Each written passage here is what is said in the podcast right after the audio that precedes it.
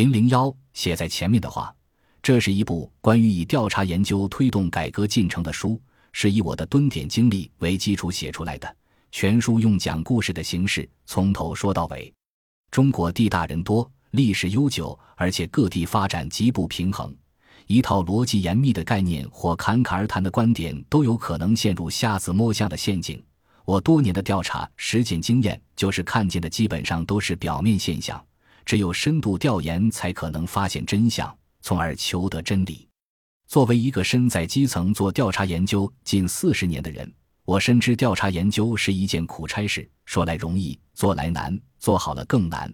受罪不说，调研观点还有招致社会非议的巨大压力。最难的是一辈子坚持调查研究，不动摇，不懈怠。我从二十多岁就投身农村改革，经历毛泽东、邓小平、江泽民、胡锦涛、习近平五代领导集体。我写的调查报告得到过数十位国家领导人的批示。这本书中所讲述的事件是过来人的那种亲身体验，我有责任给年轻人讲些调查研究的酸甜苦辣、苦乐忧患。做好调查研究，既要有基本功，更重要的是要有独立自主、奉献报国的精神。我属于老三届，下过乡、当过兵，也有混文凭的经历，但大半辈子做的是调查研究的事。我坚信自学重要。最重要的是会调查研究，尤其是学会在工人、农民中调查研究。我是靠深入群众立身，靠调查研究起家，靠提出新思想吃饭的，所以至今仍然在一线冲锋陷阵，每天都在报纸、微博上发表自己的观点。我对调查研究的意义是深信不疑的，以致认定这就是自己的生命形态。我的调查研究经历是从1976年当新华社记者开始的。毛泽东去世后，中国总是在转型，在突围。转型的起因、焦点、性质、动力是什么？哪些力量在推动这场变革？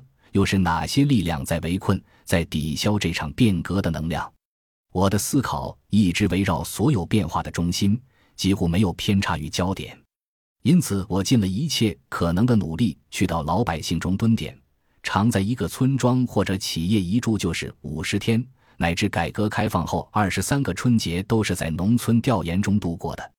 我总是想逼近中国现代化发展问题的本质，号准脉搏，为国家提出对策，从而去推动那些突围的实现。就这样做完一个，再做下一个。当然，这些是以一个人的视角来说是的。这本书一时间顺序有两条线在交织。主线是毛泽东去世以后，中国人追寻现代化的转折过程，包括我们称为中国特色社会主义理论的形成过程。我相信，细心的读者应会看到，我确实研究了中国改革进程中很多重大的问题。我自己的理论体系也可以视为中国特色社会主义理论体系的长河中一条微小的细流，为人们提供了有助于他们理解中国改革的事实依据。副线是我自己有关调查研究的实践与主张，一步步摸索其源、其流是怎样形成的。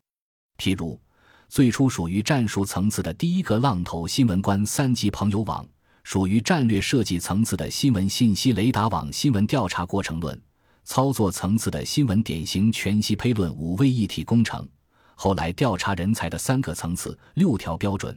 到了新世纪提出的调查报告十八字写作法，发现思想，引领社会的座右铭等等。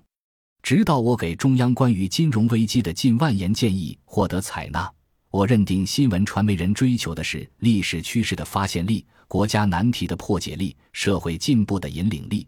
为了这个价值观，我跌跌撞撞了大半生。尽管现在已经进入移动互联网时代。但是对我来说，调查研究仍然是不可弃之的法定。我有许多故事可以印证。一个民族的历史是思想者的历史，思想者的跋涉过程是这个民族艰难前行的佐证。这本书对于那些对中国有深入了解以及有幸见证并了解改革过程的人，可能会引起对往事的记忆。万元户是怎样发现的？九间棚与沂蒙精神是怎样提出来的？资本这个最重要的经济学名词是怎样被解放的？治理西藏方略是怎样产生的？金融危机中抑制泡沫经济的建议是怎样被中央采纳的？在这些具体而细腻的第一手材料背后，展示了当时中国社会思想激烈碰撞，甚至可以称为波涛汹涌的状态。亲身经历是笔宝贵财富。年少时饥饿岁月的折磨，是我坚持长期为普通老百姓说话的基础。用心的编辑从网上搜索了我的这段经历，按时间与逻辑顺序排列，放在前面，变成全书的背景。把历史又向前拉了十多年，我的调查研究形成重大影响是在胡耀邦领导改革的初期，成长中受到穆青、范静怡等师长的莫大影响。我的父母亲与妻子为我做出的奉献，这些都是我终生感激的。这些内容成为此书的组成部分，附于最后。这本书最初是给新闻理论界，包括给大学的讲课材料。感谢北京大学艺术学院博士研究生李宁，他是沂蒙山区费县人。我在调研中所竭力宣扬的九间棚与沂蒙精神，就是他家乡的事。他用两年时间来整理了这本书。我说他既一起琢磨，几经修改。这本书实际上是我们两个人的作品。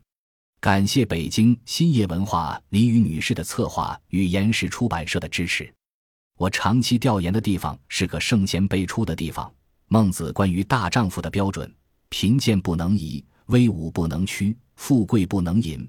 对照当今好的和不好的社会环境，不能不让人感慨万千。在很多岗位，假以时日，谁都可以熟能生巧，但能做出多大成绩却和志向、气节相关。我走了大半辈子的路，印证了钱贤的格言，也用这句话来勉励后来人。特别是有志于报效社会的年轻人，愿你们比我走得更好更远。李锦，二零一五年三月。